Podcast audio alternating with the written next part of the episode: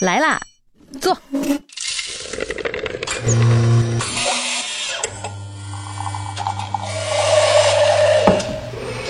您的半拿铁，请慢用。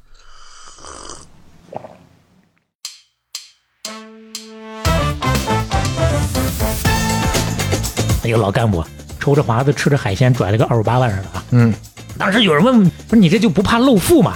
你这就是土皇帝啊！嗯你知道他咋说？我怕什么露富？我这是给咱社会主义露脸呢！嗯我还生怕你不知道我富呢。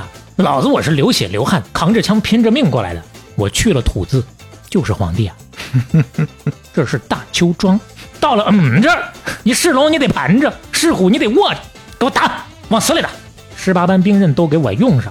什么叫个刀枪剑戟斧钺钩叉？哪个叫躺棍槊棒鞭锏锤抓？都给我上！嗯他一贯是横行乡里，欺压百姓，早有民愤呐、嗯他是比南霸天还霸道的恶霸呀，那就不难理解为啥他后来就 sesame fall into water 嗯，完 蛋，芝麻掉到水里飘了。可以，半拿铁五十三期打板开始，各位好，我是肖磊。我是刘飞，哎呀，不容易啊， 不容易，今天是不容易在哪儿呢？今天是太不容易了。哎是 经历了长达半年的打磨之后，我们荣幸的跟大家宣布，哎半拿铁。是我们后面那个 叫什么？商业沉浮录，副标题从来都给忘了从来不提啊。哎呃对的第一款周边终于要跟大家，呃，此时此刻听到节目的时候，已经跟大家见面了。哎，终于问世了，就是忒不容易了。就我们其实很早就想要做周边，但是大言不惭的说嗯啊，我们对我们自己想做的周边这个要求比较 高。就我们我确实有一些听友说啊，你们做个杯子得了，嗯是啊，你们做个做个什么衣服或者做个什么笔记本儿也行。对对对对，但但是我们就觉得得做个不一样的。嗯，这回这个东西是完全不一样，哎，怎么不一样呢？宇宙飞船。 什么玩意儿？ 哎，那我们这个从什么说起呢？这从我们其中的一个系列说起，哎啊、去年二零二二年做过的芯片江湖系列，是哎，大家听完之后呢，确实也是有各种各样的感触。你像整个这个系列捋下来，我们曾经跟大家细数过国内芯片的这个发展史，是从林兰英院士到谢希德校长，他们是奠定了中国半导体的一个基础。是。然后后来整个芯片行业，对吧？肖磊也讲过芯片啊，骗子的骗，对吧嗯芯片江湖，整个过程也是非常曲折的，而且后来有各种乱局嘛。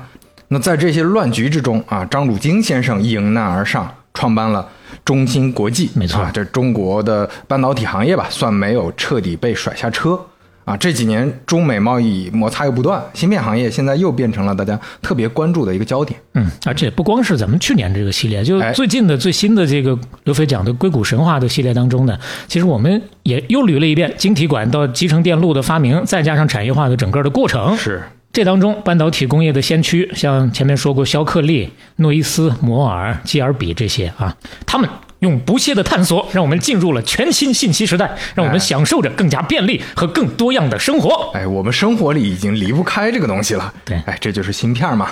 所以我们期待是什么呢？我们期待啊，能向在艰难时期不放弃希望的前辈们致敬，同时也向深刻改变我们现在生活的芯片技术表示纪念。所以，我们的第一款周边，它就是个芯片。哎，对，就英特尔的那个芯片啊，就我们给大家包装一下，卖给大家了。 要把英特尔的标磨掉，打上半打铁 啊！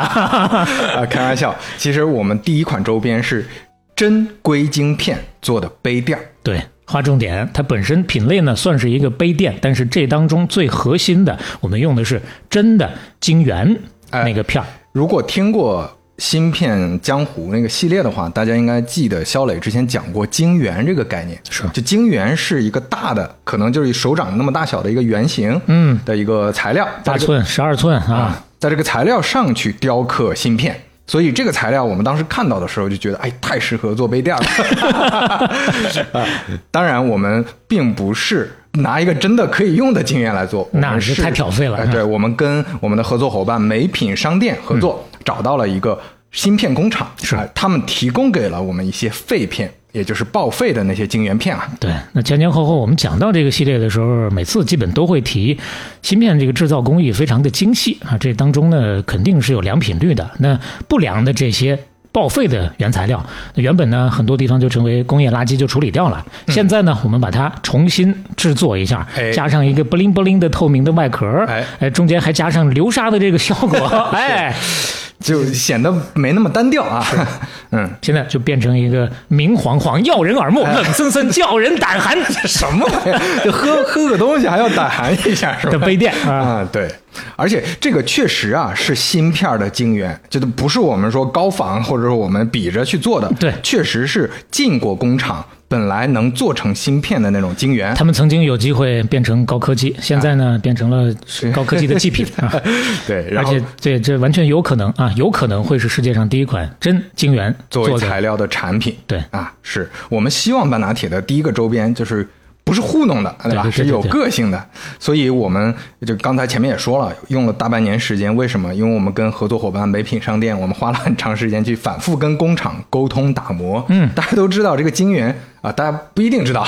就我拿到的时候，就发现它是非常脆的。是，就就你就别说快递，就拿在手里，你一个不小心，哎，啪吧，哎，就裂了。嗯，所以你别看是杯垫，就为了保证整个产品质量，这这里面还是有技术难度的。而且呢，很重要的一点，它每一个晶圆它刻坏，它刻的都不一样的坏，哎啊， 这个是长得都不一样。这其实就跟指纹一样啊，这都是孤品啊，嗯你买到的绝对是独一无二的这么一块晶圆做出来的哎，就非常有意义的一个事儿啊。对每个半拿铁的听友拿到手里的这个半拿铁的周边，真硅晶圆片儿做的杯垫是独一无二的。对，当然，因为是我们自己的周边，所以我们肯定要多花几分钟多吹一 下。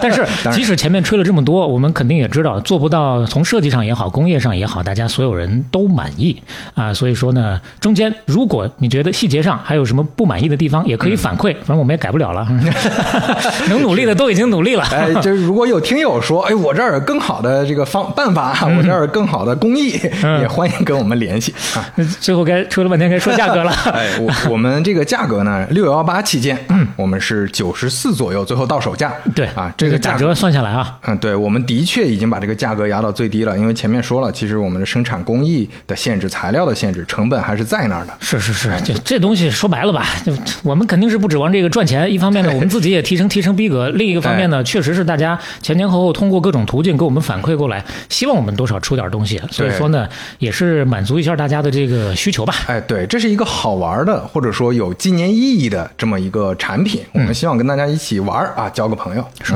当然，一方面你自己买回去可以感受一下啊，跟朋友炫耀炫耀；另一个方面，你觉得好的话，身边的朋友逢年过节的时候也可以一起来送一送哎，体现一下你也是有逼格的。啊。哎，这可以跟大家讲讲故事，对吧？我们有那么多期的播客内容，你可以复述给对对方呢。你这哎我们这是什么？买晶片送故 事。哎你送朋友的时候，你说这里面就是附带着内容的，你去 听啊，都是 VIP 的内容。哎，嚯，可 以，嗯，行了，就跟大家先介绍到这儿了。哎后面几期节目当中呢，会陆续的，少不了的，我们会继续跟大家来推荐啊。哎毕竟我们也是花了功夫了嘛。是怎么？啊买呢？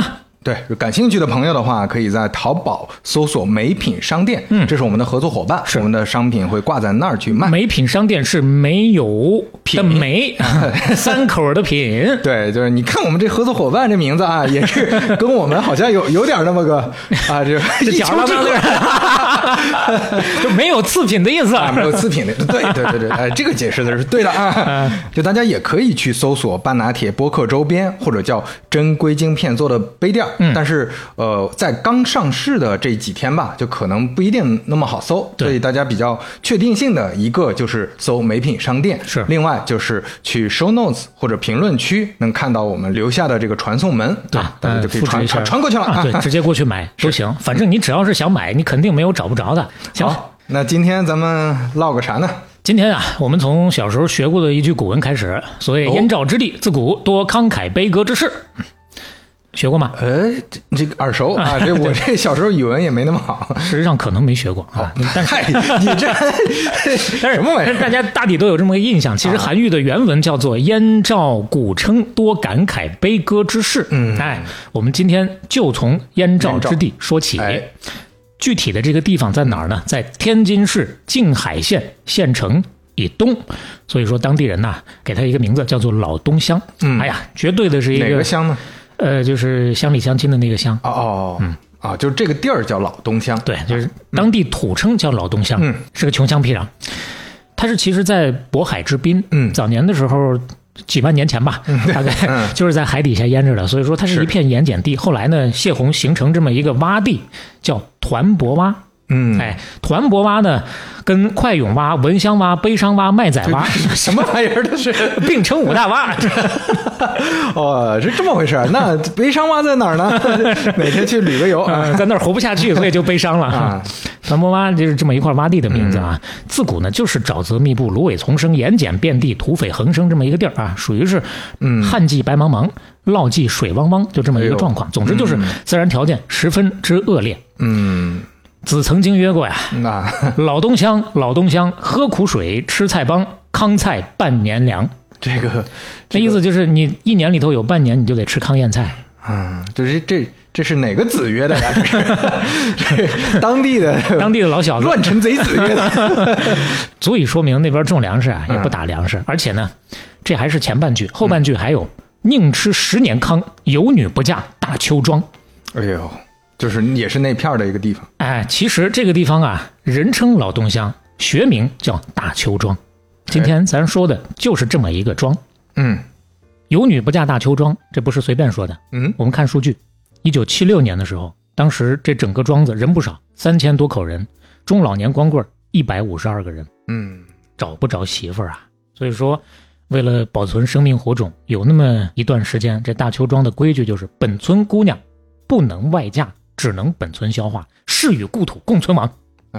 这看得出来，当时他们这个 村儿确实很不受待见啊，都出这种政策了。 条件实在是非常艰苦。是啊当时还有一个歇后语，当地的歇后语啊啊，叫做“砖头砸死人不偿命”，破折号没有。什么什什么歇后语啊？这还能这么说歇后语？这半打铁不好听，没有 哎， 你说的对，就是这个意思。 啊？没有就表明前头那个话不成立。对呀、我就说嘛，那你你什么话都能说成歇后语了， 这有点偷懒了。这个，为什么不成立？啊它不在于真的可以不偿命， 而在于谁都知道大邱庄，它连一块砖头都没有，哦，这么惨，就没有砖头啊！全都是土坯啊，啊所以说不可能有砖头砸死人的事哎儿。呦喂，就是在这样的一个艰苦的环境里，一九三零年有一个小男孩咕咕坠地，他的名字叫做于作敏，嗯是我们今天的主角了。哎，在这稍微插一句啊，其实他这个姓啊是尧舜禹那个大禹的禹，正说是念三声，他就没有二声这个读音。但是因为我知道这位呢也是很多年前了，一直念的就是错的，习惯了，改不过来了。于作敏，于作敏，所以之前就认识这位的，可能听起来稍稍的有点不太舒服，念成二声。但今天呢，全都是这么念的，所以先告个罪儿啊。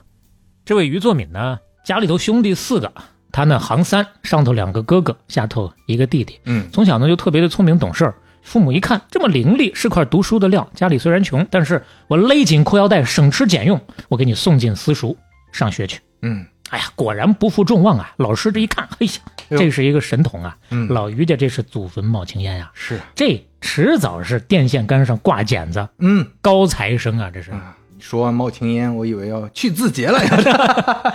哎，你不知道这啊梗我不知道这个梗，哎，我跟大家讲个梗， 就这个讲的是怎么回事嗯呢？就说有一个字节员工啊，就到自己家的祖坟啊那一片地找不到自己爷爷是哪个坟 头，所以呢。就掏出来了自己的工牌儿，啊哎，然后他爷爷的坟头就开始冒青 烟了。对，但当然这个 确实是大家在在一个吐槽啊，一个调笑，但是确实没有故意冒犯自己朋友的意思。啊这这全当好话听啊， 哎全当好话听。 说回来，这家确实是祖坟冒青烟。嗯啊果不其然，最后呢，离高材生他不说相差无几吧，少说也差个十万八千里。啊，为什么呢？是没有条件是吧？嗯、只读了几个月，嗯，不读了。为什么？哦因为一场洪水把他家的顶梁柱，他爸叫做于自友哦给卷走了。哎呦，哟、家里头顶梁柱折了，晴天霹雳啊！那还是说明那个地方环境是真恶劣。对，嗯经常的发洪水啊。嗯这一家老小吃了上顿没下顿，经常是到处需要亲戚朋友啊、街坊邻居给接济一下的。嗯，学还咋上 啊？上肯定是上不了了，而且是穷人的孩子早当家呀。辍学回家之后，四处的还得做小工挣钱，帮着哥哥、帮着妈妈补贴家用。嗯，不过幸运的是，不管怎么艰苦，还是撑过来了。解放以后，哎国家开始办夜校了。嗯，哎，因为聪明能干，所以说很快就被推荐去上这个学校，算是个二次进修了，回炉再造了。造完之后啊，效果拔群呐、哦，能读书看报写文章，算盘打得哗哗响啊！嗯，这村里一看，得，既然有本事能打算盘，你就在村里生产队里当驴，不是当会计吧？嗯嗯嗯，说顺嘴儿了，什么都怪便宜的这些个现在的快餐文化，是什么？ 嗯，在生产队里当会计。哎，嗯其实以他的本事啊，当会计屈才了。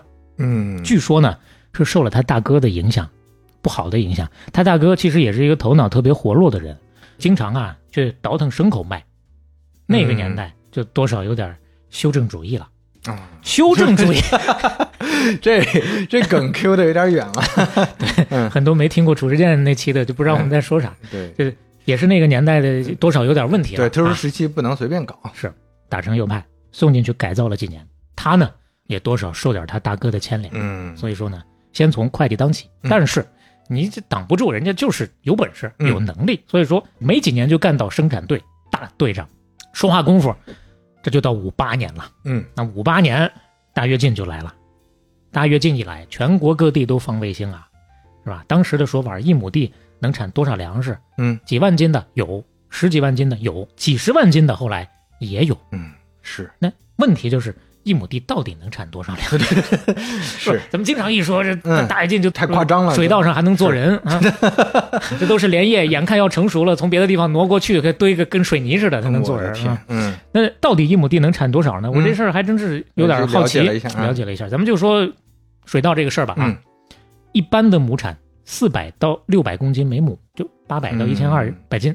因为有了袁隆平老先生，嗯，所以说第三代杂交水稻双歧稻突破了一千六百公斤每哎亩呦，，这是早晚水稻合计啊，嗯，两季单季的最高亩产是一千一百四十九点零二公斤，两千、多斤呐、嗯，这是水稻。玉米一般亩产跟水稻差不多，五百到六百公斤。嗯，目前最高单产，当然这个数字可能不一定是截止到现在，看的差不多最近几年的一些嗯，数前些据年啊，啊，一千两百八十九点六七公斤每亩，有零有整。嗯其实跟这个水稻还是差不多的。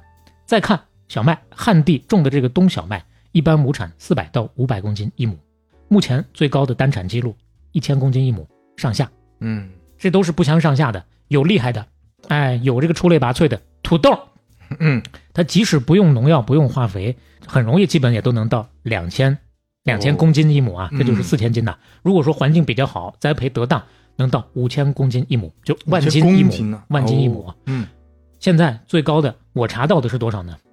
一亩九点三八吨，嗯，这就是两万斤呐、是，所以当年吹的那些牛，如果纯从土豆来看的话，说不定现在多少能实现一点了。但是那个年代，那显然是不行的啊。但是呢，说回来，说你行，你你就行，不行也得行。什么 东西？小偷公 司嗯那年头，大家都放大邱庄于作敏大队长，他就不放，嗯，就我实事求我是，就不信这个事儿，嗯而且我就没种出来啊。嗯得，你不放，那你就下放。嗯，给他下放到全大队最穷的生产小队去当社员，嗯你别当大队长了，一撸到底。但是呢，经不住老百姓说他好，是，知道他有本事，啊一个劲儿的天天的自磨硬泡。你最起码你当个小队长吧，嗯你把这个小队长接过来，嗯，啊行吧，大家都这么让我当，那我就当吧。接下来一个小队长，到了六三年，华北地区又是暴雨滂沱，洪水滔天，你看嗯洪水又来了。当时中央紧急下令泄洪，淹掉团泊洼，保卫天津。嗯大邱庄这边儿也是紧急接到通知啊，全村必须两个小时之内全部撤出去。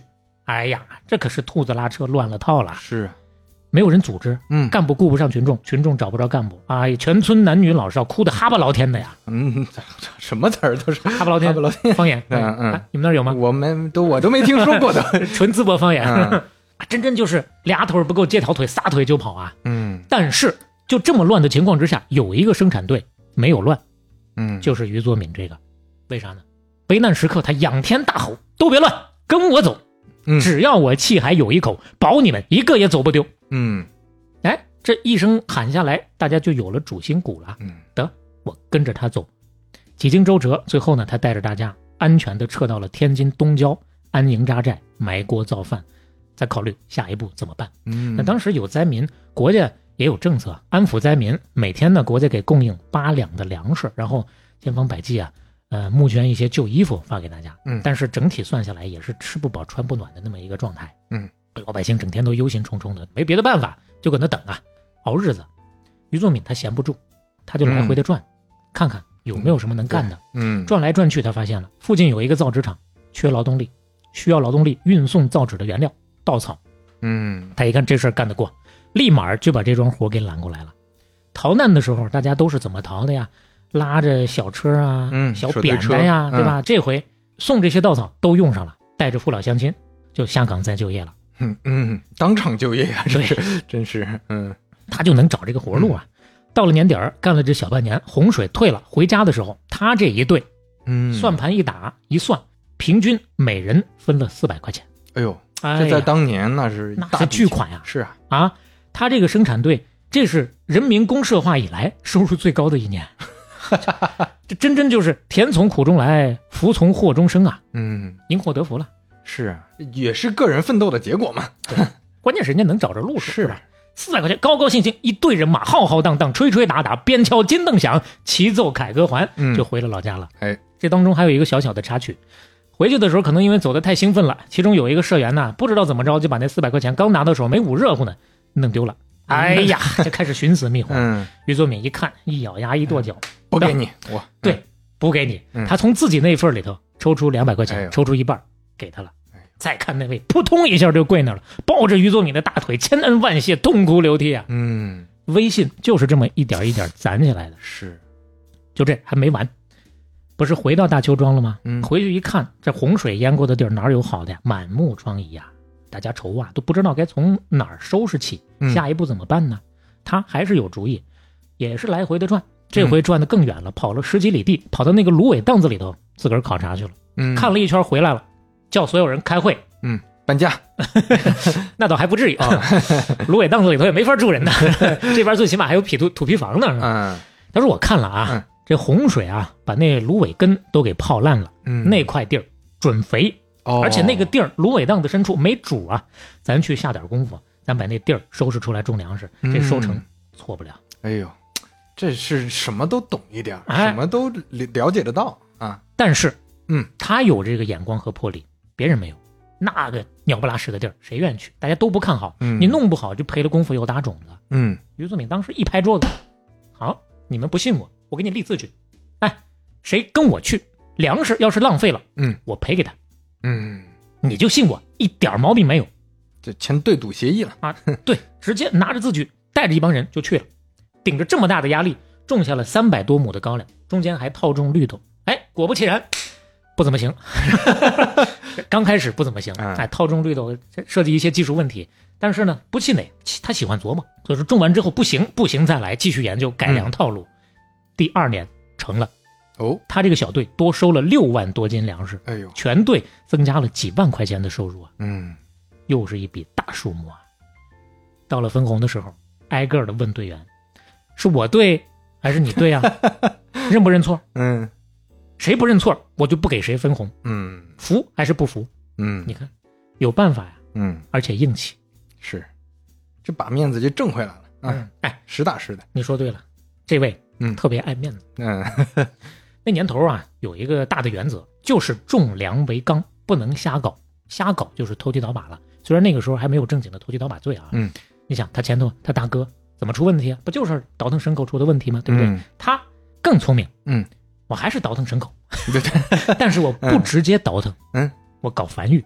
哦，他带畜牧业，这 对带着人去县城买驴，嗯专挑那些瞎了眼、瘸了腿、没人要的母驴，一买就是好几匹。啊，人家一看冤大头来了，这嗯我正愁卖不出去呢，都给你。他买回去之后呢，就让他们交配，找那个嗯种马交配，生小骡子，养两年，一头骡子卖个两三千，倒出去，嗯全队又能分一笔，大家又跟着他吃香喝辣的了。哎，这么一通搞下来，又一次让人刮目相看了。嗯，哎，这时候他在村里头已经有一个贺号了，江湖人称小神仙。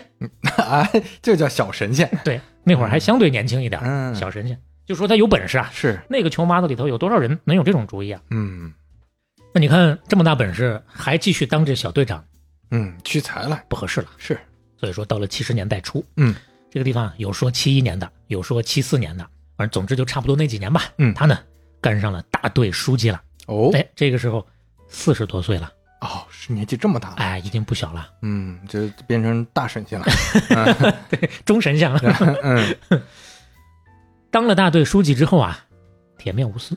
嗯，他大哥的儿子算起来是他们老于家的长子长孙了，他的大侄子啊，嗯村里头的第一个高中毕业生，那也是高材生了啊。嗯嗯、毕业之后呢，在村里的窑上当会计，手脚多少有点不干净，嗯，多少有点贪污的情况，被人家看出来了。嗯哎，你平常花钱大手大脚，你那点工资根本就支撑不了这个花费啊。是所以说捅到他那儿了，嗯他就来回的去跟大侄子沟通，嗯，问一遍没有，问两遍没有，问三遍啊，一点儿、一百、两百、三百，问来问 去，最后呢，其实说实话，两三百块钱，嗯啊，在那个年代你不能算少，但是也没有太天大的一个事儿。是但是呢，他就是一点情面不留，眼看着就要处理了，结果大侄子顶不住压力，二十四岁，月黑风高，卧轨自杀了。哎呦，我的天哪，这么一整，老是啊于家炸了锅了。嗯于作敏他老娘、嗯他大哥、他大嫂都不干了，嗯薅着他脖领子管他要人呐。嗯你把我大孙子给我还回来。嗯他呢，没有任何抬不起头，很强硬啊。嗯你们给我坐那儿。嗯，我是为了咱庄里啊。嗯哦，三千多人的利益，这是集体利益啊。嗯他说贪就贪了，嗯我啊没有错。于少通啊，他那个大侄子叫于少通，嗯于少通他是畏罪自杀，我一点也不不，可怜他。嗯你们再闹，你们再闹，咱一起上法院去评理去，我以为说一起上火车道上， 咱看谁先动。哎你嗯到了法院，他不光人没了，他名声他也落不下。嗯现在最起码这事儿不追查了，还给他落个名声呢，嗯家里人也没话说了。是，哎，这个他就不是硬啊，，是硬他气，就是硬啊。嗯一方面呢硬，另一方面呢也不是不通情理。大侄儿子走了，他把侄媳妇接到自己家里来当亲闺女带着。嗯后来呢，又给侄媳妇啊又找了一个，改嫁了，哎哎，还搭上一份重重的陪嫁，嗯，也是会做人该啊。对该做的都还是做的，是嗯那回过头来，自己家里的事儿处理明白了，这刚上任呢，村支书，大家嗯一看，嗯，还行，那嗯就支持他干吧。村里想发展，光靠种点粮食、卖点骡子，整些小打小闹的，解决不了根本问题啊。嗯，他就算再有本事，那还是受那个大环境限制啊。一来盐碱地，它就是盐碱地；二来呢，政策确实空间也有限，伸不开膀子，基本上那年头就这么样了。嗯但是这么样，当地的老百姓不乐意，嗯，这眼看着七六年、七七年，那四人帮也打倒了，哎大家又开始盼望新生活了。嗯，啊但经是济呢，复苏了，对，嗯跟外头一比，他们这儿的日子不太行。嗯所以说七七年村书记改选的时候，他受了刺激了，啊老百姓就找到他，说你看我们这么相信你，带我们干了这好几年了，我们感觉还是嘖没有太根本的变化呀。嗯他心里一听就不好受了，嗯面壁了三天，想主意，想完之后召集所有人开会。嗯，我对不住你们，嗯过去几年我没有带着你们过上好日子，你们要是信我，你再选我一次，我再干三年。嗯我要是再干不出明白来，你中间随时罢免我。嗯，就下了这个决心了。嗯当时把大家这个气氛烘起来了，嗯大家说行，那我就投你吧。嗯，大家一起干，怎么干？干工厂啊，嗯，种粮食不行，还得是搞工商业。是，干工厂，一没项目，二没钱，三没人才，四没经验，怎么办？一步一步的来啊，嗯突破口先从人来。当时的村里有一个叫做刘万明的，嗯解放之后呢，在天津钢厂干过，从工人一路干到设备科的副科长。后来呢，有说是经济困难返乡务农了，有说呢是这个这三反五反又给他返回去了啊。总之呢是回老家了。嗯，这位啊是既懂技术，人又精明，在天津钢厂干的这些年还留下了不少人脉。哎当年他的好兄弟有的都已经当了厂长了。嗯哎，他呢就打听来了，说天津呐、有大厂需要带钢，带钢啊就是又窄又长的那个钢板，宽度差不多一米以内居多，有点像那个大大卷儿，哎，那啊大大卷儿放大了、就那样。样，他说我觉得啊，嗯咱们可以搞个带钢厂，保准有销路，就搁这建言献策呢。但是有一个问题，这个刘万明啊，解放之前当过几天伪军，哦，哎村里头人身份上的，哎，这哎，村里头大家都不待见他，嗯嗯就觉得这人肯定是不行啊，嗯啊嗯，道德有问题。是，但是于作敏力排众议，嗯因为听他说完之后，觉得这事儿有戏，就听他的干，嗯而且启用他，让他直接去当业务员，嗯有说让他当厂长的，其实不是啊，这里头有两个人，有些地方呢把两个人合成一个，嗯他是当业务搞混员了，嗯村里还有一个干过锅炉匠，会搞电器的叫刘万全的，这个叫刘万明，啊嗯，另一个叫刘万全，人称刘万能，嗯这种他哎有手艺，啥都能干，是个手艺人，让这个刘万能当厂长，嗯两个人才先给他摁到这儿了。接下来解决钱的问题，没钱怎么办？凑，从大队拿出五万块钱，找附近的社办厂借了两万块钱，嗯从银行又借了两万块钱，嗯社员一块两块一毛两毛，一共又凑了一万块钱，嗯加起来十万块，拿这些钱就当启动资本了。嗯十万块可能不够怎么办？想方设法省钱，自己动手盖厂房，盖出来比较简陋，没关系，能用就行。嗯，先赚起来再说嘛。嗯，厂房有了，接下来机器怎么办？还得看这刘万明，啊嗯，就是那个当过伪军的，他呢用关系从天津的轧钢厂低价买了一堆旧零件来，组了三台机器，嗯，调了俩月，哟，还真能用了。哦这就打破玉龙飞彩 凤，顿断金锁走蛟龙了。妈，哎妈， 自然我们的套路大家都知道了，是不行的啊。嗯嗯当时市场上根本就不信，怎么着？你一个农村穷山洼子里头，嗯你个快用不是你个文香，你呃你 个叫什么来？你个团泊洼，嗯，你还能搞出钢来？对呀、你这五五大蛙之一， 嗯，没听说过，不可能吧？ 是当时业务员跑到天津去跑业务，说要找个厂代加工，就来料加工。嗯对方直接就翘着二郎腿就说了：“什么玩意儿？哎，你们想搞代钢？你们知道什么叫代钢吗？嗯我这一吨钢你给我弄坏了，你村里一牛棚的牛你都赔不起啊！嗯是是是是是，走，回去跟于宗敏一说，哎呀，给他气的呀，一晚上没睡着觉。嗯越是这么说，他就越努着一股劲儿，我必须把这个事儿干成。嗯那边人家不找他合作，那就没有材料啊。嗯啊计划经济那个时候，前面咱们有很多期也都说过了，钢材紧缺呀、啊是他哪儿弄去？你肯定不在计划之内的，没有米下锅，你开头你都开不起来。但是人家确实有本事啊，刻苦钻研，努力攻关，几经周折，从一家钢厂想办法搞了一批废料出来。嗯，看咱这个硅晶 片儿，对对，没有条件创造条件，把这个废料加工之后成了，送到工厂去，由那边一验，还真行，嗯行吧，那我就跟你合作吧。这第一笔买卖就有了，嗯，但是这才一家啊，不够吃的，后面还得自个儿想办法，嗯对吧？那我就扩大搜罗半径，派出去了六十多个业务员儿到全国各地去采购。我不管你想什么办法，嗯你想方设法的，你去给我弄原材料去。嗯，你当背时背也背回来，你跪，你也给我跪回来。嗯当时的这个原材料的价格呢，每吨八百块钱。嗯于作敏直接扔给业务员一千二，嗯一吨给你一千二，我不管你怎么花，嗯，你就能把事儿给我办回来就行。嗯，重赏之下必有勇夫，这事儿啊还真就办成了，全国各地的材料就能供上了，而且那年代确实缺呀，哪怕是一千二的成本算回来，他们还是能赚不少。但说实话，就这么一个路子，于作敏当年的手下啊办这个事儿的，后来接受采访的时候也就直言不讳的就说了，嗯我们这第一桶金就是钻了政策的空子。嗯啊，本身呢确实就有点打擦边球的意思。但不管怎么说，人家把这个事儿办成了。轧钢厂第一年就赚了三十万，嗯从七九年到八一年，三年又挣下了一百六十万。八一年啊，一百六十万，拿着这些钱，马上滚雪球，又建了印刷厂、电器厂、高频制管厂。哦，这是直接就扩业务了，对，嗯这就真的是顿断金锁走蛟龙了。嗯当然中间也摔过跟头，交过学费。你比如说，其中有一个厂子主要是靠出口的，结果呢，两伊战争一打，伊朗和伊拉克一打仗，出口立马受影响，嗯，这厂子也没干下去。嗯，哎，他们有一点非常优秀，出了问题之后啊，马上总结经验，嗯，这是怎么导致的？这是我消息不灵通导致的。啊我虽然在洼里，但是我不能闭门造车，哎，我要去中东派特派 记者，我要跟半岛电视台联合。 嗯对，就是必须要解决信息来源的问题，嗯不能盲目上马，必须要做好尽调，紧跟市场，嗯所以说后面他陆续的啊，跟全国大部分省市的几千个单位都建立了横向的联系，嗯这就是他厉害的地方了。包括在全国各地建了几十个办事处、贸易公司，随时互通有无，反馈信息。嗯你说的国外的，国外的也有。嗯这眼界一开阔，信息一丰富，他们发现，哎呀，那个年代嗯全国各地到处都有市场，只要说我这个产品质量过硬，我没有卖不出去，嗯，我一定能赚钱。所以说，扩大业务，他们怎么扩嗯呢？把最初建的几个厂发展成总厂，每个总厂下面再办几个分厂，就做这个产品的多样化。市场需要什么，我调研来了，它确实需要，我就产什么。但是呢，嗯我不去盲目的扩大规模，我都是小项目，嗯小步快走，上马快，见效快，掉头快。市场一旦发现变化，及时的转产，嗯不会把自己坑死、拖死。打个比方，他那个最早的制管厂，后来变成制管总厂，下头建了个塑料厂，干了一阵儿，发现销路不好，马上转产做 鞋。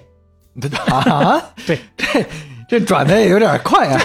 调查哪个可以行，那我就嗯塑料厂，我做塑料鞋。嗯，又过了时间不长，发现鞋的这个市场也趋于饱和了，再转产做变压器。这个变压器厂五月投资，七月出产品，第二年利润五十万，经济效益杠杠的，嗯就是快。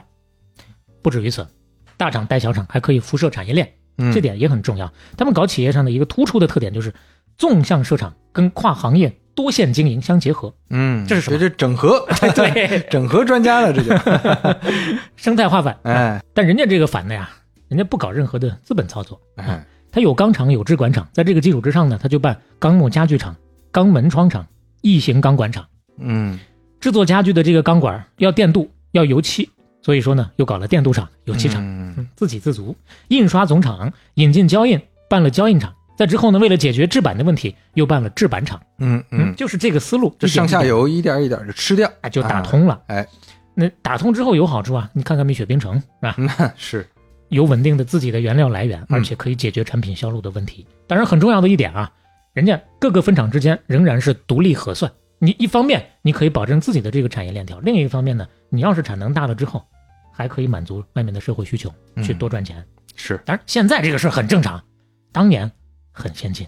你要知道，这是一个村儿啊，这不是说哪个地方的产业集群呐、这没有说哪个地方的市政府，甚至说省政府上头给你做这个顶层设计啊，是人就是一个村儿啊。对村办企业就能到这个整合专家的程度，生态化反的 程度啊，嗯而且又没有，资本运作，是实打实的拿效益说话，嗯所以说效果拔群。到一九八六年的时候，大邱庄的冷轧带钢总厂、制管总厂、印刷总厂、电器总厂，这就是他们最初的四个厂，后面变成了四个集团总公司啊嗯。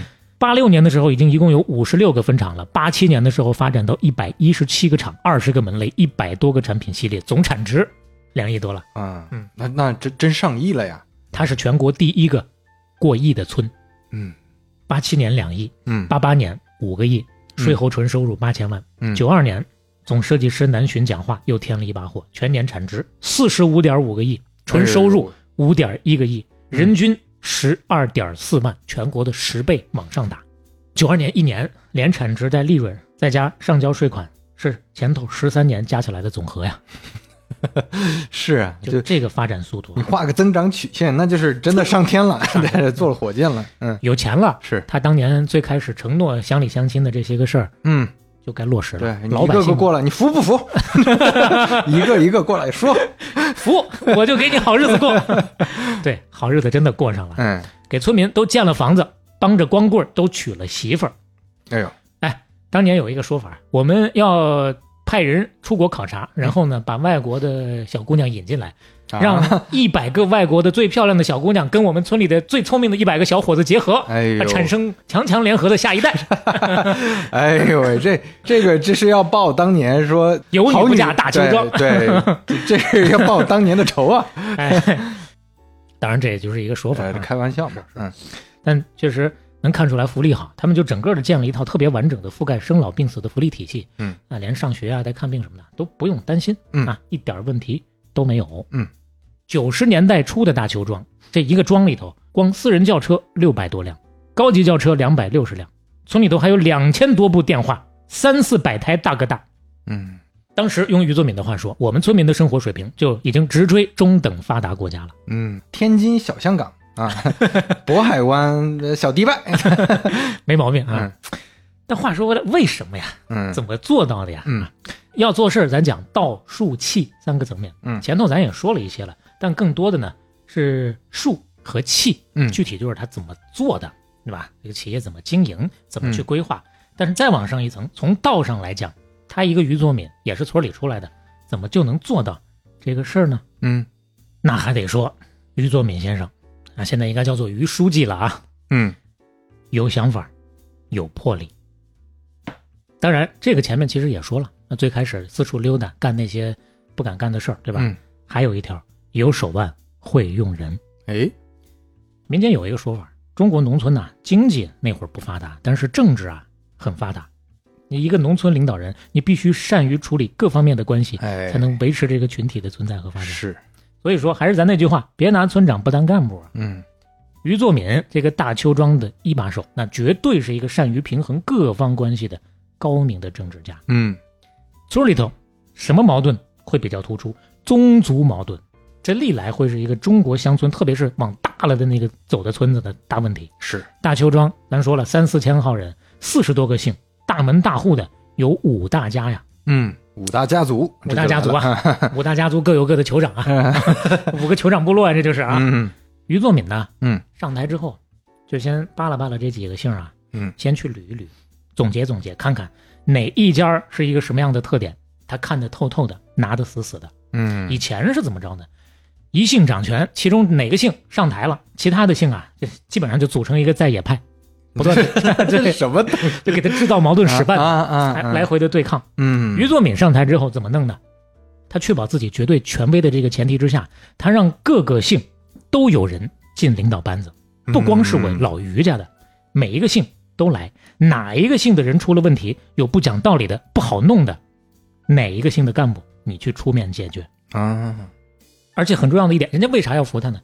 他自己先以身作则。嗯就这个办法刚定下来，这个班子刚稳定下来，嗯，自个儿的二儿子先出问 题了，处处理点小问题。嗯嗯那会儿儿子还上学呢，嗯二话不说就给处理了，奖学金跟你妈掉，写检查让学校处理的。嗯， 别人一看就服了，就这事儿铁面无私啊，对不对？是，就这么着，把底下人毛理顺了。嗯，下一步就是挑出有能耐的，让他们死命的干呐、哎，小皮鞭该抽起来了啊！嗯打个比方，讲个故事。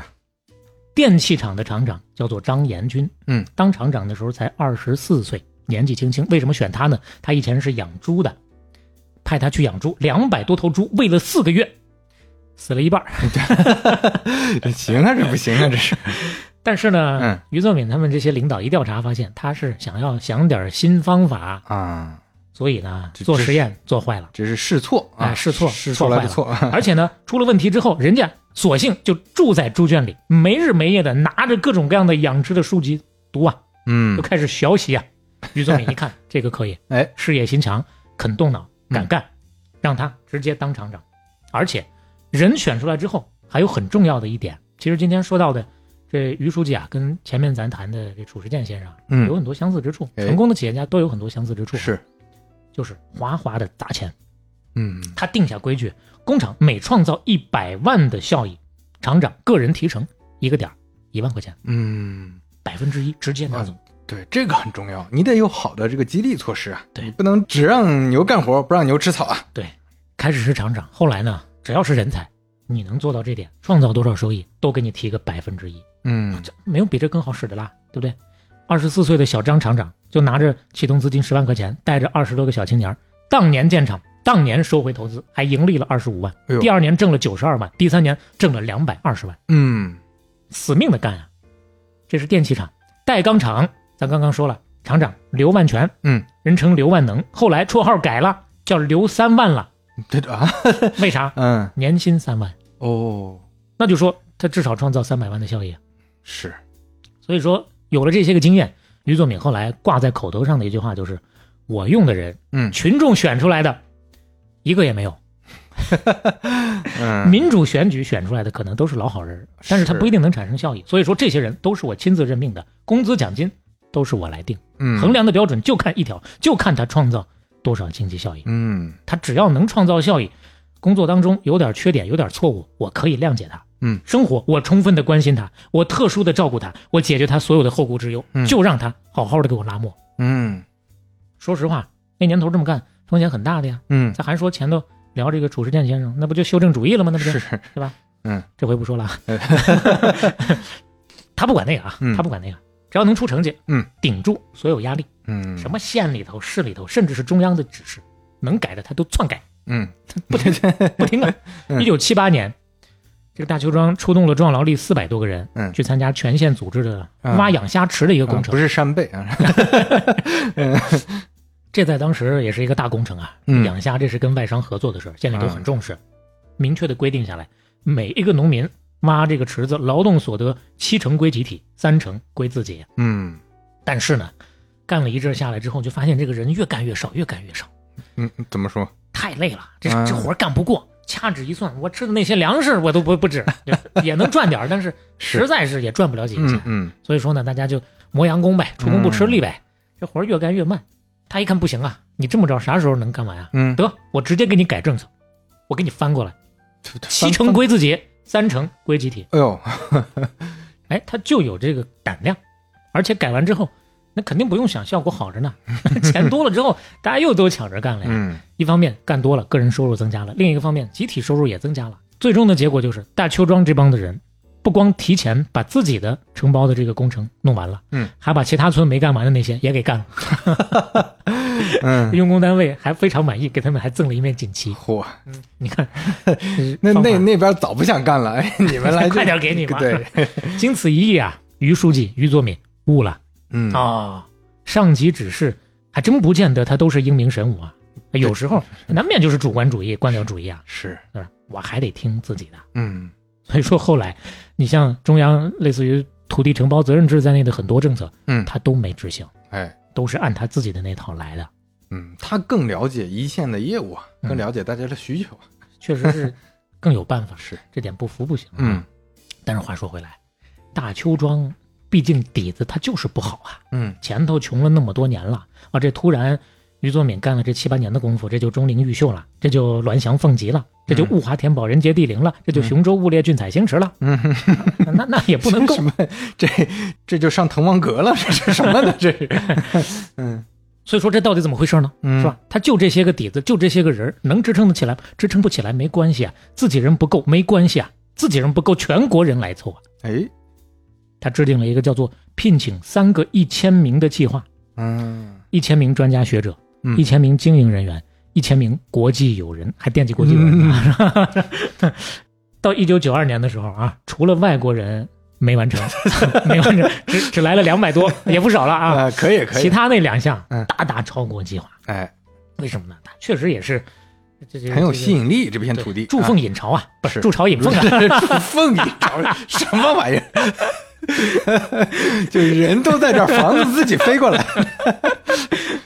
那么招人才啊，嗯没有年龄限制，哦没有其他限制啊，就看你有没有本事。你只要有一技之长，你就可以在大邱庄来施展。嗯，什么大专院校的科研院所的老教授，这工厂的企业的这些退休的老工程师，你从那边干完了之后，觉得嘖还不过瘾，嗯还有余热，还没发挥完，嗯大邱庄聘你来工作。嗯来了以后，你可以常住，你也可以住几天就走，没关系。你只要说参与到我这企业的发展当中来，嗯，给我们建个言、献个策、有个帮忙就行。哎呀，你看这这么灵活，你要真说有些地方，那你你想搞这种项目，那你不得先面试、笔试，或者走各种程序、各种文件，嗯弄乱七八糟的东西那不。得得有哎得有个考察嘛，对，对最吧？最最最后弄完，可能还得签个几年的什么协议或者怎么，反正都麻烦。对，他们呢就把灵活嗯机制做好，你不是说你来了我就给你钱，是还得看你出啥样的成绩。哎，那问题就是人家为啥愿意来呢？嗯对吧？为啥愿意来？嗯，还是待遇好呀。嗯 凡是居住在大邱庄的外来的高级人才，嗯，每人一栋别墅，那叫人才房啊，两层，嗯最小的二百四十平，嗯，高档电器、生活用品一应俱全。怎么定义高级人才？嗯不搞评比，翻开账本来看，还是刚刚那个标准，谁创造效益多，谁就是高级人才，嗯这房子就分给谁住。哎，另外，村里头每年还拿出一百万，就奖励在本村发展当中做出贡献的人，有特殊贡献的，直接给你奖一辆小轿车。哎呦，而且不光是钱的问题，还有态度和施展空间的问题。嗯就是人才来了，他觉得受尊重，他干得舒心。有一回，他派人慕名啊，就请一个老教授来大邱庄工作，嗯三请两请的，人家不为所动。于作敏就亲自去了，去了老教授的家一看，住的条件不是特别好，嗯稍微有点拥挤。再搭眼一看，窗户外头老教授家对面商品房刚刚竣工，出门 儿立即买一套，钥匙往那儿一扔，你去了大邱庄，这套房子就是你的；哎呦，你不去大邱庄，这套房子也是 你的。嗯，你看这这诚意，就我这不是威胁，我这不是交易啊，我就是觉得你牛逼。哎呀，这老教授当时就热泪盈眶，哎呀激动不已啊！于书记，我从现在起，我到死我也跟着你干呀！ 这不至于吧？就这么表态了。嗯哎，嗯这还是老教授啊，值得他去这么用心。哎还有一回，他们打听着说，天津有一个搞塑料技术的一个青年工程师，嗯因为工作太累了，在原单位心情也不好，受排挤，累出肝炎来了都。哎呦，马上派人去医院看望他，嗯，而且请到大邱庄来工 作。哎，正好对面也有一家三甲医院，哎，你来，这个医院是 你的；你不来，所有的医生也给你服务。请他来，嗯，跟他承诺，你帮我们办一个塑料厂，保证你有职有权，有充足的奖金，干好了肯定有钱。嗯，这工程师很感动，来了之后一看，各方面都很好，而且落实的兑现的也很好，对生活照料的安排的也都非常的好，嗯，还给他创造了特别好的科研条件，嗯，他就决定留下来了，当了一个吸管厂厂长。嗯，这位确实是人才，懂技术不说，还熟悉这个整个行业的发展趋势。最后呢，是通过在海外的关系，引进了一条吸管生产流水线，嗯产品很快就把天津市场给占领了。哎呦，你看，再说一个，嗯，天津有个大学里头有一个中年副教授，学术上很有成就，外头都很多人请他，不去，嗯，谢绝了很多高薪的聘请。嗯，几经周折，也是被请到大邱庄了。大邱庄呢，直接给他拨出了一层楼房做实验室，嗯，直接给他拨科研经费，你要搞什么，我支持你。不到两年，搞出了六项科研成果，好几项都填补了国内空白。嗯，所以你看，这不是那些不做尽调，啊只管随便给钱，你是你做出来就 行，做是不是出来算我倒霉的，人傻钱多呢。嗯，这是真正的双向奔赴啊！嗯，这是大邱庄能起来的很重要的一点，人才往高了拔高，这就是道的问题了，嗯是吧？你得有那个层次才能办出这个事儿来。还有一点，不得不说，时代机遇，赶上好时候了嘛，那当然，嗯而，且赶得巧，他下手早啊。嗯，一九七七年底，他们刚开始弄这个事儿的时候，当时全国从农村来讲，基本上还是一个什么氛围？农业学大寨，嗯，对吧嗯，还都在搞农业呢。他呢捷足先登，开始搞工业了，嗯而且呢，咱说歪打正着也罢啊，说他就是有眼光也罢，搞的还是重工业，嗯钢铁起家。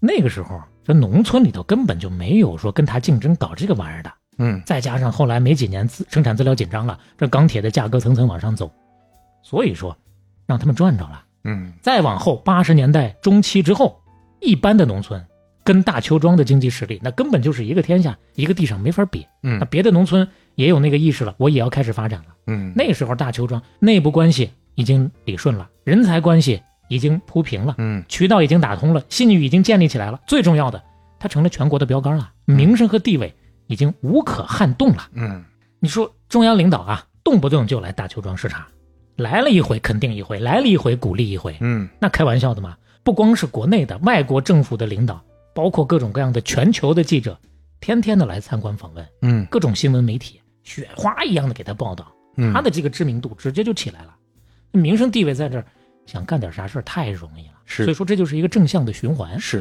越干越好，越好越干，然后呢，越干越好干。嗯，那这干着干着，一步步的于作敏就干到了天津市劳动模范、天津市优秀共产党员、嗯全国最佳农民企业家、全国劳动模范、全国政协委员，最后作为全国十佳农民企业家都上了春晚了。哎呦，那就是在第一排啊，围着红围巾的那种嘉宾。有照片儿，嗯啊，你可以看一下哎，哎呦，你要不说是这个人，就完全看不出来感是受一不个到企，业家呀。就是一个老农民的样子，对呀、特别朴实的老农民的样就子。很典型，还是北方老农民，对吧？但是呢，说实话，地位真的是在这儿了。嗯名声地位上来之后，这个人呐就没有表面那么朴实，就容易嗯胀包啊。哎，这 又来 方言了，哎，这个你 懂是吃吧？吃撑了啊，对，吃撑了对吃撑那个也感觉，吃撑嗯，那文雅点说吧，不说方言，水满则溢，月盈则亏啊。是，要是再朴实一点呢，用民间的老话讲，就是“嘴阔肚大饼儿高，方得温饱便自豪，胸中岂有容海量，两三寸水起波涛啊嗯”。这说的呢，其实是老式的那个大茶壶啊，你想想对吧？当然说的也是后来的于作敏。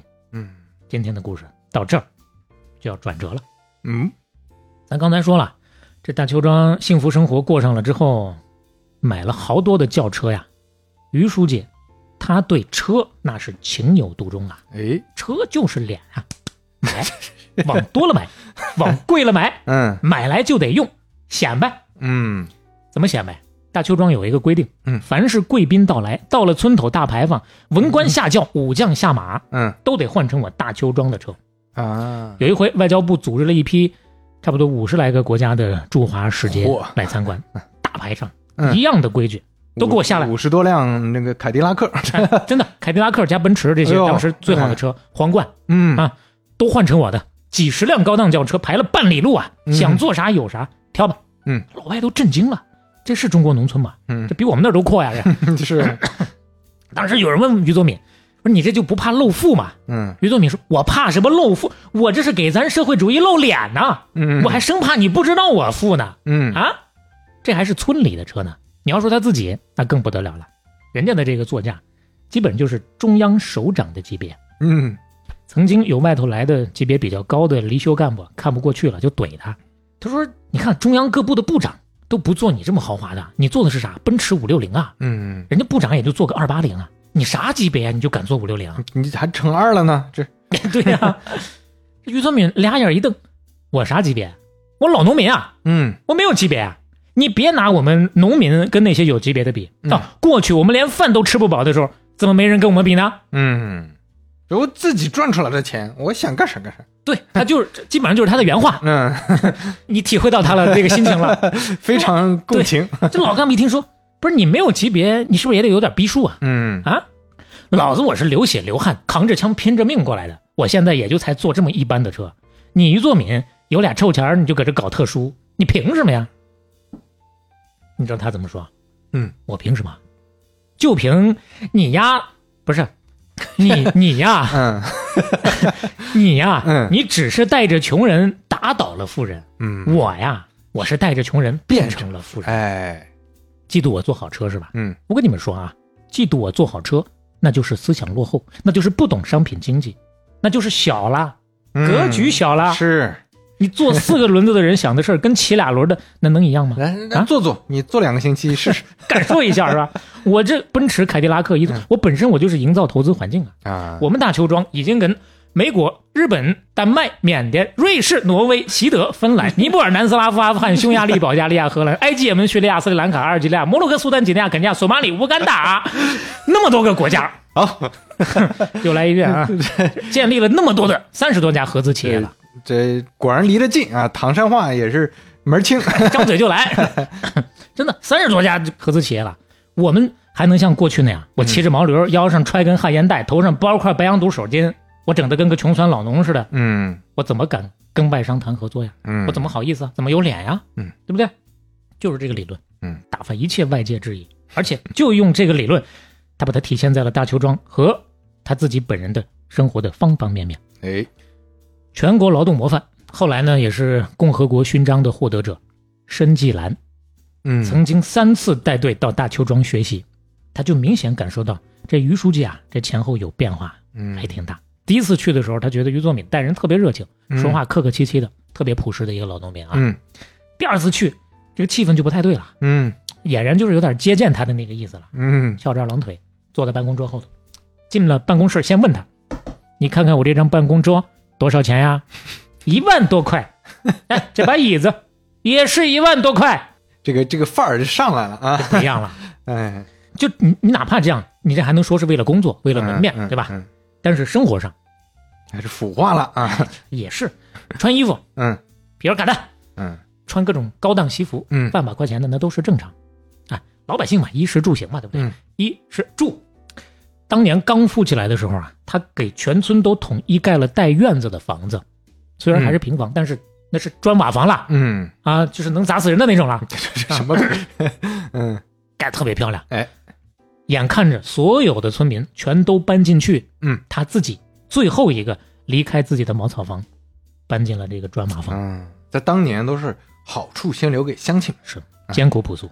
现在就是现在不一样了，住着住着觉得这个环境啊嗯不舒服我，要告别野，别墅其实都盖起来了，嗯有的不是有那个什么人才房，有什嗯么、嗯是吧嗯？，但是还不够，他带着村干部又单独建了一片，后来人称大邱庄中南海庄园啊，那就是大庄园，哎，一个大嗯院子，嗯四层的城堡式的大别墅，嗯上下七百多平啊。嗯正常呢是两户共用一栋，嗯这就有点连排的那个意思。嗯但是人家是一把手啊，人家自己一家儿住那么一栋。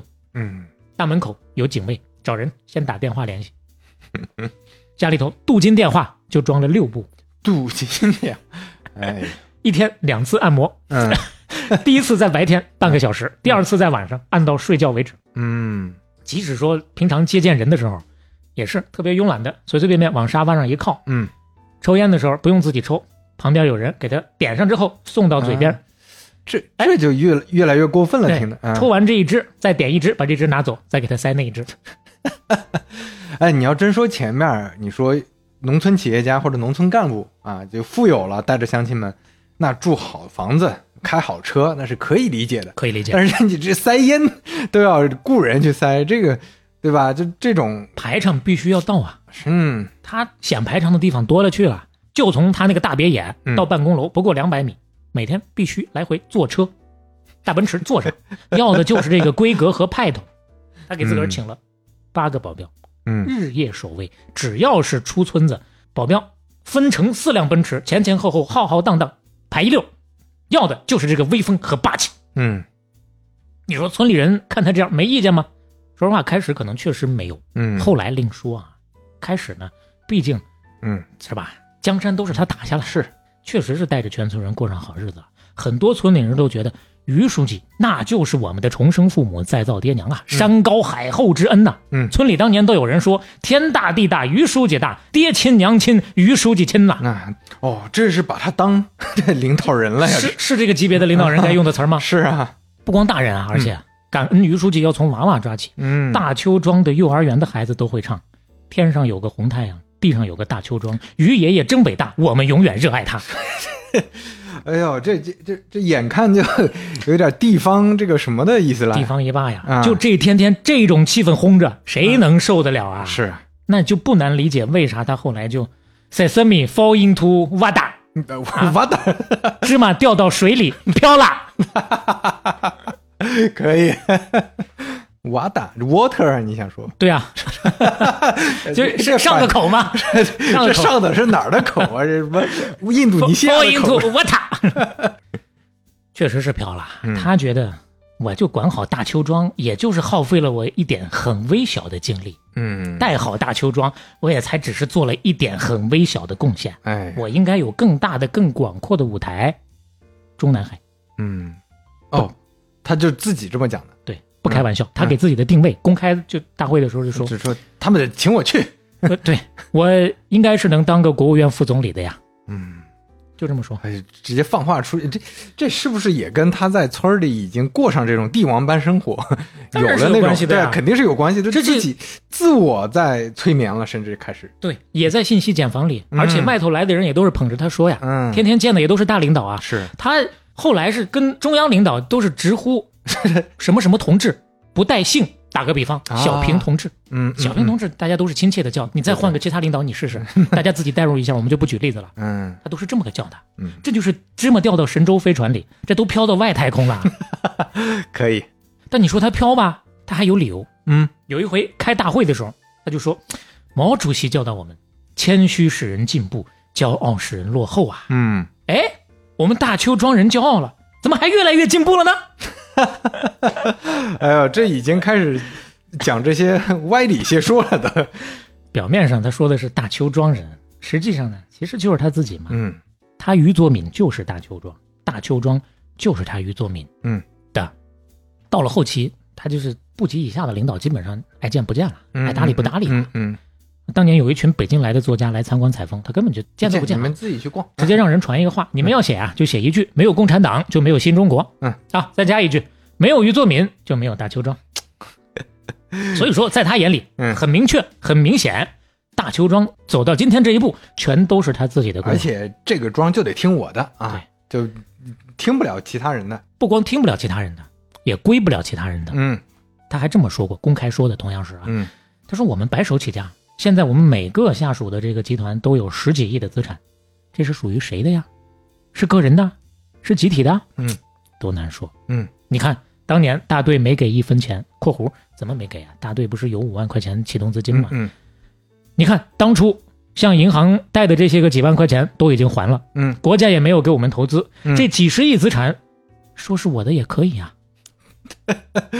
他就就已经开始明公开就这这么说说了呀，是我的。说是我的也可以。嗯那他俨然就觉得这万贯家财都是他的，那他不得考虑考虑传位的事儿吗？嗯那时候年纪也大了，六十多岁了。嗯，一九九二年，吕作敏做主，把大邱庄的所有的产业调整为大邱庄企业集团总公司，下设五个集团公司， 嗯总公司设董事会，他自己当董事长，其实相当于多少有点退居二线的意思了。嗯，谁当总经理呢？他的二儿子当年二十五岁，嗯就开始培养二代了。当董事长，人家自己还有说辞，说我啊基本上不拿钱啊。嗯，说曾经有人给我算了一下，让我年薪十万肯定没问题，但是我不拿啊，嗯我不要那么多，我的开销都自己来。嗯，实际上呢，他所有的日常开销那也再加上相关报销是自发付， 对，没有人说得清楚。再说了，他儿子当总经理，一九九二年年薪就开到七十万了。的，嗯当然，他儿子呢，咱说实话也是有一些本事的。嗯，他选接班人也是那一个原则，不是说立长不立幼，立敌不立树。啊，就是看本事，哎，谁有本事？那嗯二儿子也是所有儿子里头相对有本事的。嗯，但是七十万到底有多少水分不知道，而且不光是儿子，他其他的所有的亲戚，包括族人拿到的这个工资和好处，包括安排的位置，嗯那个时候都比其他人明显要好不少。哎呦，你说这跟他早期早些年创业那个状态就完全不一样了，不一样啦，嗯当年不是说让个性都有人进领导班子吗？嗯怎么现在都便宜自己人了呢？嗯当年不是说讲政治懂人心，还善于平衡吗？嗯怎么一会儿的功夫就人心善变了呢？嗯也可能他一直就没变。嗯咱刚才说让各个姓的这个大酋长啊都进领导班子的时候，前头有一句话嗯叫做“确保自己绝对权威的前提之下”，嗯，不，信你翻回去听。嗯，就是你得听我的嘛，当年他搞这个领导班子的时候，就召集五大种姓的酋长开会。嗯，他说：“算命的说我是一将功成万骨 枯，但是我不同意。嗯我认为出来混的是生是死都由自己决定。嗯，丑话说在前头啊，咱新搭起来的这个领导班子，一人一把号，都吹我的调，不吹我的调，一个都不要。嗯路怎么走，你们自己挑。祝你们在大邱庄一帆风顺啊，各位领导！ 嗯，你这就感受到他的霸道了。是，当然，他带着大邱庄出名之后，最开始的时候，包括报纸，包括电视，嗯基本上留给人的感觉就是很能干、很有头脑、很谦和，就是咱前半段说的那个感觉。嗯，但是就在这个形象背后，还有大邱庄这一带基本上人尽皆知的专横和暴力。哎嗯，前面说的还是专横，后面咱就得说说暴力了。哎呦，他就是大邱庄的土皇帝啊！嗯有一次在天津住院疗养，嗯，因为是前呼后拥嘛，嗯抽着华子吃着海鲜，拽了个二五八万似的啊。嗯那个老干部看不下去了，还揶揄他：“哎呦，你这就是土皇帝啊嗯，！”你知道他咋说？我去了土字，就是皇 帝啊！给老干部气的呀，牙关紧咬，是须发皆颤呐，好悬没背过气去，这也太狂了，这他妈的告他！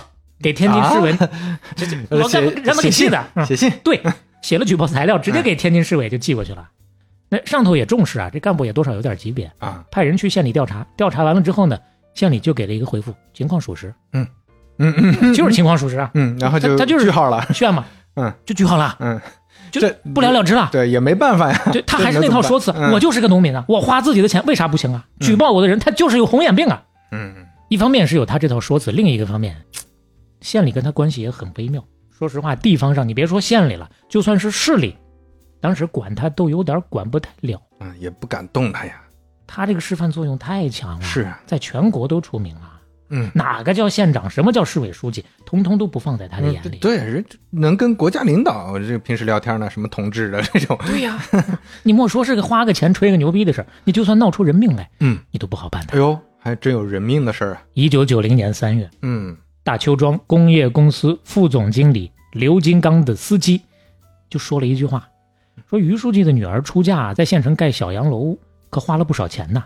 嗯是不是事实呢？是，他在静海县城啊，给他出嫁的两个女儿每人盖了一所小楼，配了一部轿车。嗯，那是花了不少钱啊。嗯，但这事儿能干不能说啊，嗯说了犯忌讳啊。结果，直接把这个司机逮过来，私设刑堂，审讯拷打，最后差点逼得他服毒自杀，哎呦，就这么狠。为啥？打得太狠了，嗯打，得太惨了，就眼看就要受不了了。哎呦， 他在这个村里头，咱不说走在路上见谁不顺眼就打吧，这事儿他不是一回两回了，就是经常就动用暴力。谁替他打呀？大邱庄有个号称一百单八将啊，啊，整了这么一个治安队伍，嗯基本就是他的私人武装部队，指哪打哪，点谁打谁啊。嗯他后期其实辞了很多头衔，但是唯独始终抓着一个大邱庄派出所指导员这个职位不放。嗯为什么？因为在他眼里，派出所这是名正言顺的暴力机器啊。嗯（括弧在他眼里啊，他有这个职位在，他就能去组织这些个私人武装啊。哎，这听着已经越来越夸张了。这而且嗯有这个指导员还不算数，嗯他前前后后还不止一次的上书上报天津市公安局，要求扩大大邱庄派出所的编制，你得再给我批下多少个编来。嗯上头不批，他还不甘心，又想了别的办法，设立什么经济警察、扩编保安，就类似这些方法，才搞出那个一百单八将，哎呀，这自己有个小政府了，这都是。差不多就这意思。哎，后来上头一看不行，把这派出所就直接给他撤了。结果派出所是撤了，原本这派出所里有十五条枪、两千发子弹，嗯扣在那儿不交。哎呦，而且后来他们大邱庄自己还办了一个猎枪场，嗯，吓人不吓人？自己这整个村儿，这真的是跟个小国家一样。对很封闭，这是拐了个弯儿啊。说嗯说他这个让什么人去打那个司机，嗯，去刑讯逼供，逼供啥呀？你从哪儿听来的？嗯，那司机实在是受不了了，最后审出来了啊，是他给开车的那个老板，嗯大邱庄工业公司的副总经理，嗯刚才咱说了叫刘金刚啊。嗯，好，打听出来之后，我管你什么副总经理，搞你。嗯当时也有那个明白事儿的，嗯，另外一个公司的副总经理就劝他：“哎呀，就是书记，咱也别兴师动众了，嗯行不行？这事儿大事化小，小事化了。”嗯，结果他一瞪眼儿：“你是没良心呐！啊，关键用到你的时候，你怎么能不跟我站在一边呢？马上就以跟党委不保持一致的名义，逼他搬出了人才楼，你嗯住回你那个农村普通老家去。嗯，说办就办，就就一句话就给你，就一句话，这是轻的。嗯，重点还在那个刘金刚那儿呢。嗯传话的那个刘金刚家里头兄弟四个，前前后后找各种理由栽赃嫁祸，差不多就是、嗯，搞他们，关到那个派出所一顿毒打。哎呦，这还没完啊，嗯他手底下也真是有不是东西的人。嗯，他有一个堂弟嗯于作敏，一个堂弟见风使舵就站出来说，这刘金刚的弟弟曾经欺负过我们家闺女。嗯，哎，呀，这堂哥呀，你得给我做主啊，嗯，你得去教训教训他们呐。这就落井下石了。哎，嗯于作敏说：“行啊，你去把他的那个老爹刘玉田儿弄到大街上啐一啐，寒碜寒碜他。嗯这边圣旨一下，那边得了尚方宝剑，得嘞，带着一帮人直接冲进人家老刘家里头，不由分说把他人家那个老爹已经六十四岁了，白发苍苍了，一个特别老实一老头儿，嗯直接压到街上一顿毒打呀。嗯，旁边有人想劝，一瞪眼，这是于书记下的旨，嗯谁敢劝？嗯，没人敢管，打完就走。当时人就不行了，送嗯到医院没救过来。”哎呦，老人家活活被他们打死直了。接在街，而且是在街上打死的呀，就在街上这多恶劣呀！尸检一看，遍体鳞伤啊，肋骨都折了九根呢、嗯打死人了怎么办呢？嗯公安局肯定得来啊。嗯介入调查的时候，于作敏这边还百般阻挠、使绊子呢，嗯，使到什么程度？把进村逮凶手的警察还强行扣了一晚上。哎呦，你你就说之前不是有个电视剧嘛，《破冰行动》，那里边提到广东那个毒品村，嗯，那就是就是一个小国家呀，就是有你。独立武装对抗哎，政你府。你只要进外人，立马就有村民举报你，嗯立马就有人动私刑把你打一顿，这怎么回事？你村是谁派你来的？ 这特别吓人。你就说当年、嗯啊，当然现在不应该再有这种情况了啊。嗯当然这事儿还没完呢，他自己啊还写个文件向上级报告，往刘玉田老人家身上泼脏水，说他是村匪恶霸，说嗯这个刘玉田呐、他一贯是横行乡里，欺压百姓，早有民愤呐、嗯，他是比南霸天还霸道的恶霸呀！哎，哎惩罚他就是为民除害的正义行动啊！嗯这还不算，他也知道发动群众啊，这是他的根，他的底子呀！嗯，召开全村村民大会，张嘴就说刘玉田他妈的早该死了，他死的晚了，他死有余辜，而且跟底下的老百姓说，你们啊，谁有水平的可以直接上台揭发他的恶行，没有水平的就骂大街骂他，这这眼看就是文革当年那个做法了呀。没差多少啊，就是啊这样啊。嗯而且更像的是什么？转过天来，各种大字报就贴上了，打死人无罪，打死刘玉田活该。嗯这边贴大字报，那边组织了两次接近千人的大游行，嗯，也是声讨刘玉田，一路一边走一边高呼打倒刘玉田，刘玉田死有余辜。最惨无人道的是什么呀？就在这个游行队伍里头，人家刘玉田的只有十二岁的孙女儿嗯也被胁迫着一边高呼打死自己的爷爷活该，嗯一边偷偷的抹泪啊。刘条还有个十五岁的孙子，一连四天不让回家，嗯逼着在学校写检讨书，彻底跟爷爷划清界限。嗯太吓人了你。说碰到这样的事儿，谁家能受得了啊？是啊人家刘家这儿子也是有本事的副总经理呢，对不对？嗯，刘家人偷偷的去告状，跑了几回都没把这事儿办成啊。要么就是在县城里头被拦住了，要么就是刚到村口被逮回来了，逮回来就是一顿毒打。刘家兄弟四个人前前后后在大邱庄派出所被押了八天，最后实在没辙了，趁着月黑风高，含泪出逃外地呀、啊嗯，自己家都待不下去了。是，最后，公安机关动用了大量的警力，费了大功夫，嗯才把这个真正的这些个凶手追拿归案。一共是七个凶手，谁也没跑了。嗯，该判的都给他判了。哦，这时候于宗敏还不高兴了，你们这是不给我面子呀？嗯啊！组织了两千多个人到处上书抗议，嗯嗯而且还给凶手捐款，捐款用的还不是自己的钱，说这个村里面啊，他们都是英雄，嗯，每两百户养他们一户，给他捐钱，哎，太嚣张了！就是这个啊事儿不办他，就已经是给他天大的面子了。嗯但这个时候他意识不到，已经不知道自己姓啥了，狂到没边儿了。嗯老话说的“天狂有雨，人狂有祸”呀，祸这就要来了。嗯一九九二年十一月，大邱庄底下其中一个集团公司的总经理，嗯这回不是副总了，一个总经理突然得病去世了。哦，去世之后，发现留下了一个三个亿的大窟窿，两亿银行贷款，一亿外债，谁也说不清楚怎么回事儿。嗯这个是于作敏的亲信呐、平时没人敢管，没人敢问呐、所以说直到人死了，事儿才发了。最开始前头咱说他善于用人，还有一点没说，他善于放权。好，我相信你，权力也都给到你。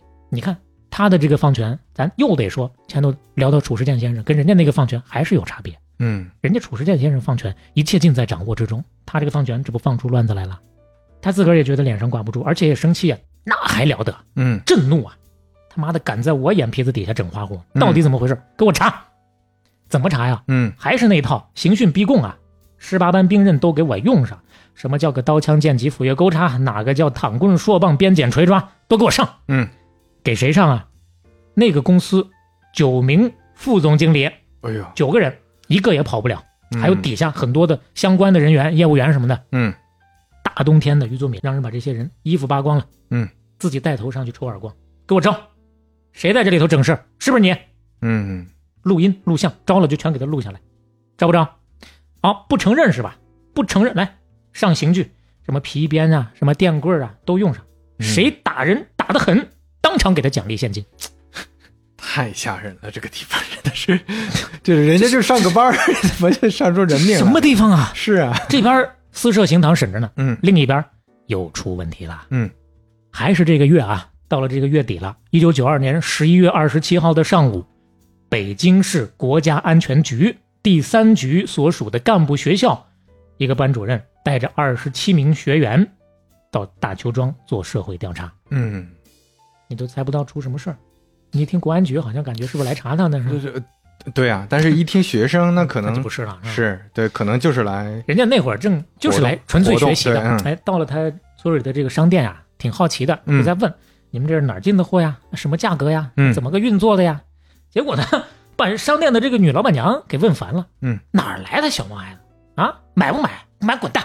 哎逼瞪逼瞪逼瞪什么逼瞪？嗯，那边也都是年轻人啊，而且你想，国安局在那火蹭就来了，怎么我们学习呢是吧？哎， 一来一回，嗯，哎两，边都掐上了。嗯掐上不要紧，他们不知道，这个老板娘那背后也是有人儿的呀。啊，得打电话摇人儿，打电话给给皇上，这还不需要到皇上呢、啊，就底下那几个狗腿子就够了。嗯摇了一帮保安过来，把这个学员直接围住了，嗯二话不说，找准带头的，按住脑袋往墙上就就怼啊，哎呦，一边怼一边骂：“你他妈的狗操的，哪儿来的野种，敢到大邱庄来撒野嗯！”就哪怕这个时候，这些学生也不服啊，嗯亮明身份，我们是北京，我们公安局的，怎么着？嗯把前因后果一说，嗯，证件都亮出来了，是嗯吧，结果那边更来气啊，对那些个保安打的就是你们公安干部。你嗯们公安人员又怎么样？这是大邱庄，到了嗯这儿，你是龙你得盘着，是虎你得卧着，给我打，往死里打，谁不往死里打，我找谁算账！嗯我操，就把这些学员一个个都打得头破血流啊！哎呦其中有一个被砸了一头一脸的奶粉之后，直接拖到卫生间，拿拖布给他洗脸，嗯这是什么样的羞辱啊！嗯这会儿只是学生在那儿逛，嗯，班主任没在这儿。班主任听到消息之后，赶紧的跟头把式就赶过来，是，看看怎么回事儿。嗯没说几句话呢，保安头子上去一拳就抡过来了。嗯老子今天打的就是你这个流氓头子！嗯为啥变成流氓头子了？在此之前，女老板跟联防队员基本上都串通好了，就说他们耍流氓，啊哎，就为了前呼后应嘛。嗯就这么从上午折腾到下午四点多，嗯于作敏懒洋洋的出面了。哎，一看差不多了，这不来该收拾一下局面了。嗯，表装模作样来表个态对，嗯，你以为他是表态？啊，你听，嗯叼着烟，他就问这个班主任：“你就是他们的领导啊？到大邱庄来干什么啦？”我于书记，我们来大邱庄就是教学实习、参观调查的、嗯啊，不是吧？你们是来耍流氓的呀？嗯哎，你看你那手上那血，你也打人了吧？班主任说：“这是被你们的人打的呀，这是。”说到这儿，于宗敏一听不说话了，把脸往下一拉，嗯旁边的人立刻就明白了，上来摁住，又是一顿暴打。嗯那意思会不会说话？嗯，不明白该怎么说吗？嗯，就是说你错的话就继续打，对，就是屈打成招嘛。嗯中间来来回回还有栽赃嫁祸，说嗯你们跟我们这儿不光耍流氓，还搞破坏。你把我们这儿，你看这商店你里看都这墙上，你看这个头印儿，对吧？就玻璃也给砸了，给嗯我们搞得乱七八。其实没砸，他们自己派人砸的，嗯就是栽赃嫁祸嘛。嗯嗯，一直搞到晚上九点多，哎呦，北京那边儿这个干部学校，嗯，终于是得着消息了，嗯打电话到大邱庄要求放人。嗯于作敏一看也差不多了，嗯可以放了，但是放可以，嗯，不能不明不白的放，嗯你们不能这么一走了之，还是跟那个班主任说，你得给我写一份悔过书啊，你得承认你是喝酒闹事、侮辱妇女、打伤群众、破坏财物，不然我怎么向我们这些村民交代呀、嗯，还是这么个态度，这要当场写，对吧？不然不放人，必须写，对，写完之后才能让你走。嗯是，哎呀，北京校方那边就说，让你怎么写你就怎么写，哎呦，你先安全的回来再说。嗯，那是个狼窝呀，你别折在那儿了，你先出来再 说。这个班主任咬碎钢牙呀，哎哎呦含着泪哆哆嗦嗦的把那个悔过书给写了，哎呦，这才把人放出来。嗯二十多个，这是本来是慕名而来的，未来也是国家的栋梁啊嗯，啊，来参观，这回是真学习了。这学多了啊，学的多了，非法拘禁了七个多小时，嗯其中二十一个人被打，五个人回到北京立马就住院了。嗯作到这种程度，老天爷也救不了他呀。嗯终于十几天之后，你看这事儿啊都是挨着来的，嗯，最后没过多集久，中爆发。哎过了十几天，最后一根稻草来了，嗯那边不是审着的吗？嗯又审出毛病了。到了一九九二年十二月十三号，又有一个员工被打死了。哦，这个员工叫又做出人命微福和，嗯细节不说了。嗯，前面已经描述过太多细节了。嗯，反正就是前后刑讯逼供啊对这种，嗯一共审了七个小时，嗯，有十八个人参与殴打，嗯，打到最后眼看着有出气儿没进气儿了，这帮人也害怕了，抓紧往医院送吧，嗯来不及了。嗯抢救无效死亡，又出了一条人命。于书记仍然很淡定，嗯思忖片刻，抄起电话给公安局打了一个：“嗯，哎，大邱庄死了个人，你们是不是来一下啊哎，？”其实打电话之前，他就已经开始考虑这事怎么处理了，嗯嗯给主要打人的四个人嗯安排了一番。警察来了之后，他们的说辞是这样的：“嗯，说你看啊，我们这四个人就是审查他们的经济问题呢，嗯，到了下午啊，三个人出去吃饭了，就剩下一个人搁这看着。结果这个时候突然从外头闯进了一群群众啊！那哎呀，他们一看这个贪污犯，心里头气就不打一处来啊，不分青红皂白就把他给打死了。嗯这是群众下的手啊！嗯但是呢，你看留下的最后这个保安刚来的，嗯，人生地不熟，这哪些群众他都不认识啊？谁打死的？我们也不知道啊！这串的词儿串的那是一个，哎呦，就睁着眼说瞎话，是啊，不光这边说瞎话，那边还伪造了两页微符和的口供，嗯意思就是确实贪污啊，我确实就是做了坏事儿，嗯派人赶到医院，在他的尸体上按了手印，嗯证据也造了，但是公安干警哪是那么好糊弄的呀？是啊，这事儿糊弄不过去，嗯，当时就发现哦，群众冲进来了，搁这里头打人，你看看你这屋里头。算嗯来算去，我们测量了半天，就四个人的脚印儿 啊！啊，你那群众到去哪儿了？嗯。啊，这飞过来，来的呀，对是是吧？嗯于宗敏一看，这瞒不下去了，嗯立马安排这四个人抓紧跑路。嗯送出去了。送出去这事儿不算完呢，嗯案子还得继续查呀。嗯，又过了好几天，上头又派了六名刑侦技术干警，再一次回到案发现场调查。这于宗敏一听又不满意了，嗯你们这也太不给面子了，你嗯，们还派人来调查？不就死了个人嘛？对呀、不就是了？派了十几个彪形大汉，嗯，把这六个民警锁在楼上，不让走， 扣了十三个小时，哎呦，直到天津市长亲自出面，火，他才放人。哎，哎呀，与此同时，嗯还有一系列的操作，把那个被打死的那个叫做微福和的家属，嗯，人家是外地人，从老家叫过来，啪拍了六万五千块钱，你们给我立个保证书，尸体拉回老家火化，再也别来大邱庄，嗯别来找寻这个事儿，嗯别闹。然后呢，打死人的那四个不是给他送出去了吗？嗯，跑了一圈，山东、江苏、浙江、安徽、广东啊，各处的藏，中间呢又秘密的接回大邱庄，为什么呢？过年了，嗯哎，呦喂，还让他们回来过个，就感觉这风声已经过得差不多了，嗯还回来过个年，嗯中间大概前前后后花了十六万吧。嗯，那这事儿真的过去了吗？风声怎么能呢？这前后扣了两次公安干警了，是啊，已经是惊动了上头有关部门了。嗯上头也很震惊啊，这是他妈的干什么呀？这是啊！所以说，九三年二月的时候，这转过年来了啊嗯，二、月份过完年了，天津市检察院就直接给下了这四个人的逮捕令。嗯，公安机关你去抓。嗯，这公安局也头疼啊，这咋抓呀？ 说这不好惹呀，嗯所以说派了四百名干警，我的天，还不敢进去，嗯，距离大邱庄有说一点五公里，有说三公里的，嗯反正就是隔着驻扎在哪儿？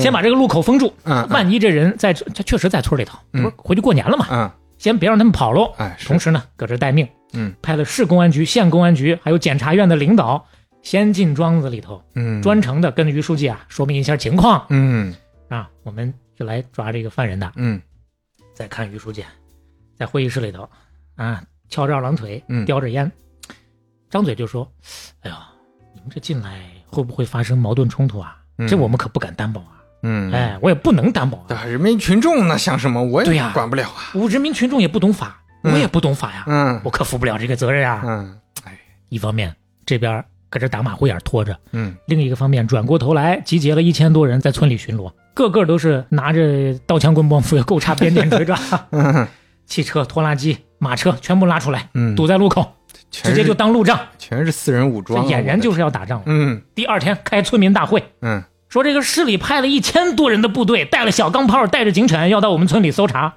我怀疑他们不是来破案的呀，他们要是来，他们是要来搞我们呀！嗯啊，现在我宣布，大邱庄全村放假一个月，工资照发，我们要保卫大邱庄。这开了个动员会呀、啊这是战前动员啊！哎，就这个架势，嗯你说吓人不吓人？是，啊但是事已经搞到这样了，天津市那边的领导也不能让步了，嗯明确给他定了一个截止日期，嗯二月十九号下午六点之前，嗯执法人员必须进入大邱庄执行公务，嗯要不然后果自负。嗯，下午六点之前啊，嗯，一直拖到当天五点，他才终于同意，二十多个执法人员进村，把这个通缉令贴上，贴一贴，嗯哎，稍微的搜查一下。嗯，然后呢，一边进村的时候，他还派了十几辆豪华轿车到村头表示欢迎，加引号的欢迎啊，嗯嗯，哎还有大量的群众随时簇拥着执法人 员，也是表示左欢迎手。菜 刀啊，是吧？右右手右手板凳的这簇拥着，哎呦喂， 这是十九号的事儿。嗯，又过了两天，他又找人印了一个材料，叫做《天津市出动千余名武装警察包围大邱庄的事情经过》，开始向外地、向社会上散发，嗯说警察来大邱庄就是为了搞我们，我们不知道是得罪谁了，嗯他这不是冲我们，他只是冲着改革事业来的，我们要向全国人民讨一个公道，嗯有用吗？这时候已经没用了。那嗯林秋的蚂蚱实在是怎么蹦跶都蹦跶不了几天了。嗯就他干的所有的这一切，早有看不顺眼的记者，人写了内参，直接就送到中央领导那儿了。嗯领导看完了，就批了四个字儿：嗯，依法处置。嗯中央发话了，嗯这事儿还有办不了的吗？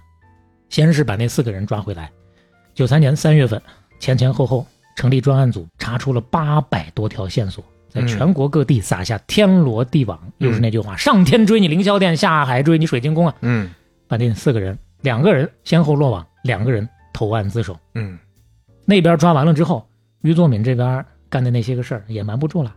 三月抓完人，四月上旬，于作敏的犯罪证据基本调查清楚。到了四月中旬，他接到一个通知，天津市委书记啊刚换人了，刚来了一个新书记，找你来市里的俱乐部谈一谈。嗯他一考虑谈一谈，不是要搞我吧？ 但你说你这不个去，这个时候也不太合适。是去吧，带上保镖，出门都是前呼后拥的嘛，带着保镖。结果呢，带着保镖，他也进不了那个院子，嗯最后呢，还是自己一个人进去啊的。嗯进去那个俱乐部的那个房间，进去一看呢，也没有什么市委书记等他，全副武装的公安干警搁那等着他呢，嗯就这么给他逮起来了。你说这惊险程度， 这确实是电视剧剧情啊。哎呦喂， 哎呀，这可太不容易了。嗯逮起来之后审吧，审完了之后判吧，于作敏窝藏罪有期徒刑六年，妨碍公务罪有期徒刑三年，行贿罪有期徒刑十年（括弧就这个过程当中啊，确实行啊贿了没，没少给上面输送的。嗯剥夺政治权利两年，嗯非法拘禁罪有期徒刑三年，非法管制罪有期徒刑三年，加起来二十年，剥夺政治权利两年嗯没还。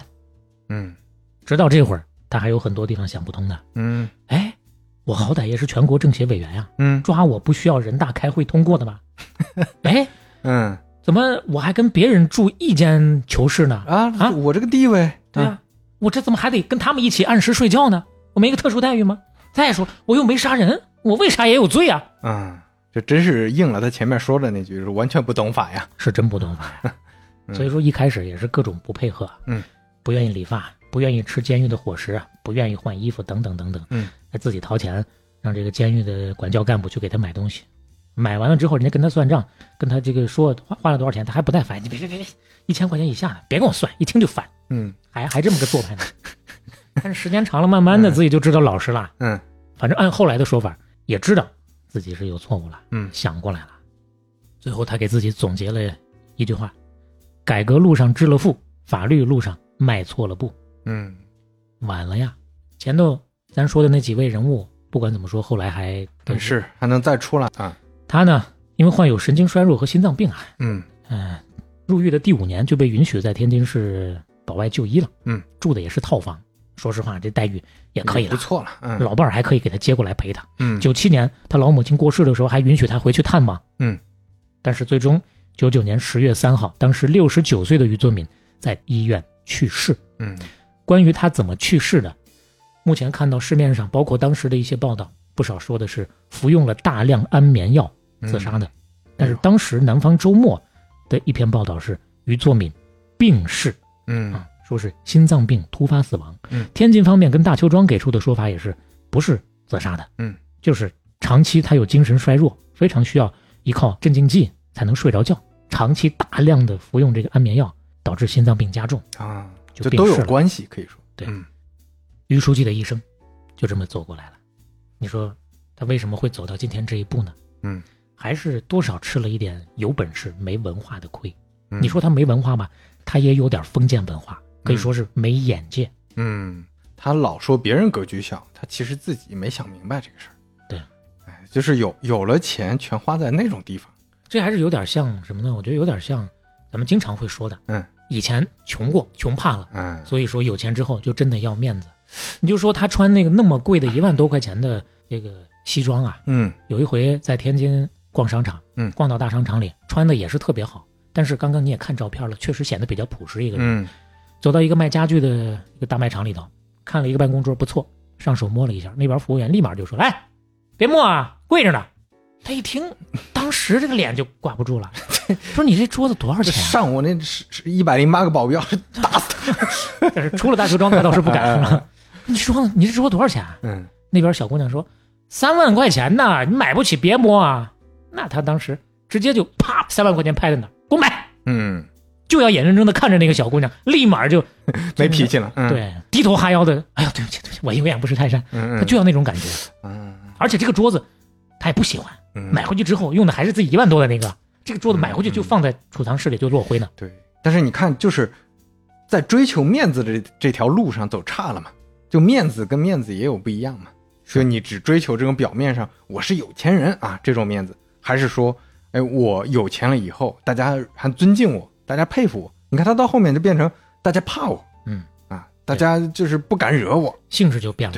对，你一方面不得不说，他也是个枭雄，嗯论本事那也是一身转战三千里，一剑曾当百万师。嗯结果到了一招攀上青云梯，一路爬进阴沟里。嗯所以到这儿，我们今天的片尾曲也有了。嗯，阴沟 里，哎青云梯啊，哎，嗯、这首歌其实挺有意思的，推荐嗯，大伙儿呢听到最后，如果说词儿听不清的，可以去找来看一看这个词儿，感受一下，唱的也挺有意思的一首歌。嗯，是，哎，我觉得就像之前聊唐曼新，最后咱们聊到的，就不同的这个商业狂人人生历程都是完全不同的嗯，他有很多相似的地方。你看前面他有很多就愿意想办法啊对，这个跟我们前面聊的好多商人都一样，方法企业家论上殊途同归，对吧？对，然后就就能去研究到很多大家看不到的地方。这方面你不能说他没有文化，或者说他没有办法，这个人不聪明，你都不能这么说。但是到后面你就发现，哎，就因为各种各样的因因素吧，最后就变成了那么一个结局啊，怎就么说呢非常令人唏嘘。还是过多的夸大了自己起的作用。你说他有本事吗？有本事，但是这背后还是因为时代好。嗯是为什么？咱们就最后再做一个小小的对比，嗯没有你于作敏，大邱庄到底行不行？嗯他九三年伏法的，嗯，一九九三年确实把他抓了之后呢，给大邱庄的发展有一定的影响，嗯但是当年的工业总产值仍然是有五十六个亿，嗯利润还是有四十二个亿，嗯跟九二年相比还是增长了百分之三十，嗯九四年又是有不小的发展，嗯而且九三年八月份就是他走上被告席的那个月，天津呐、一看应该改一改了。嗯再说了，大邱庄这边啊，常住流动人口已经四万多了，嗯不是最早的三四千了。嗯，所以说呢，就撤村建镇了。嗯现在也是大邱庄镇，嗯它的四大企业后来改成了四个街区。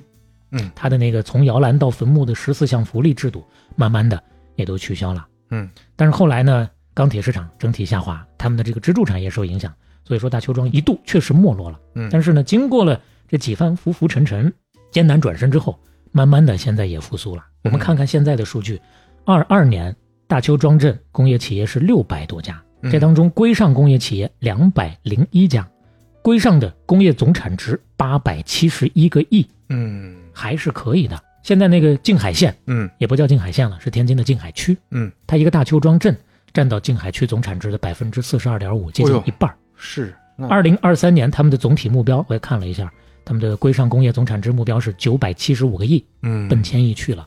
也就是说，没有没落，没有说完全就没有声量了。嗯，而且你听刚才这个描述，它企业变得更多了，对吧？更多样化了，是更自由开放的一个状态。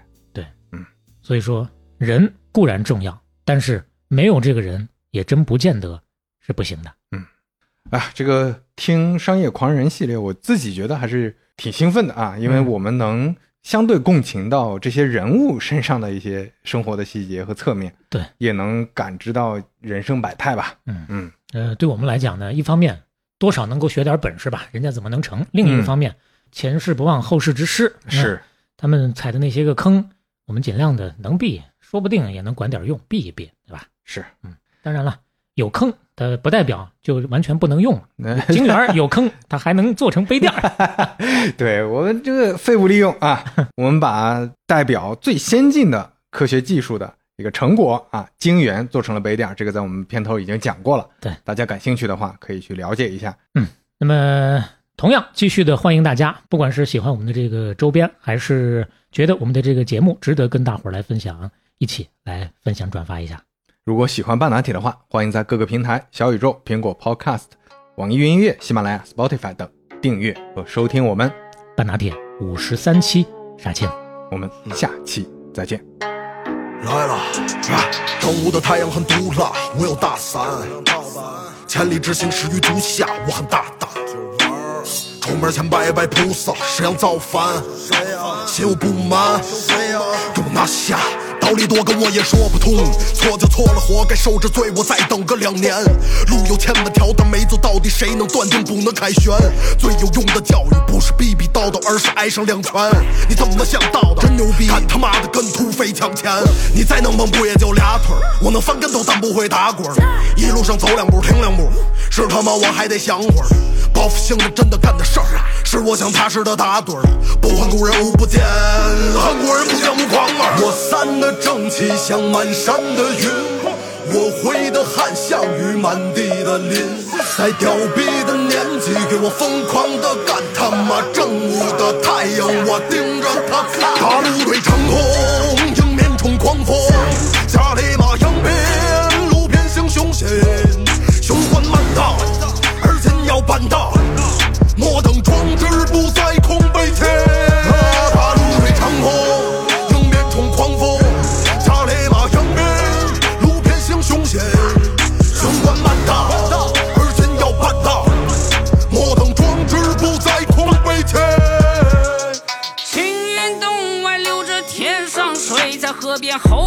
对此呀又咧着嘴。我只身青山外，留着那八字眉。猴也有猴的难，需要我手挥挥。化作这青山外，还有这楼外楼。据说这猴修炼也成了猴中猴，再把那金装换就成了金丝猴。再顺便拿点范儿，在综艺露个头。自以为登上了摩天轮的路子，开启了一场猴耍猴的故事。猴大作开启了顿悟的模式。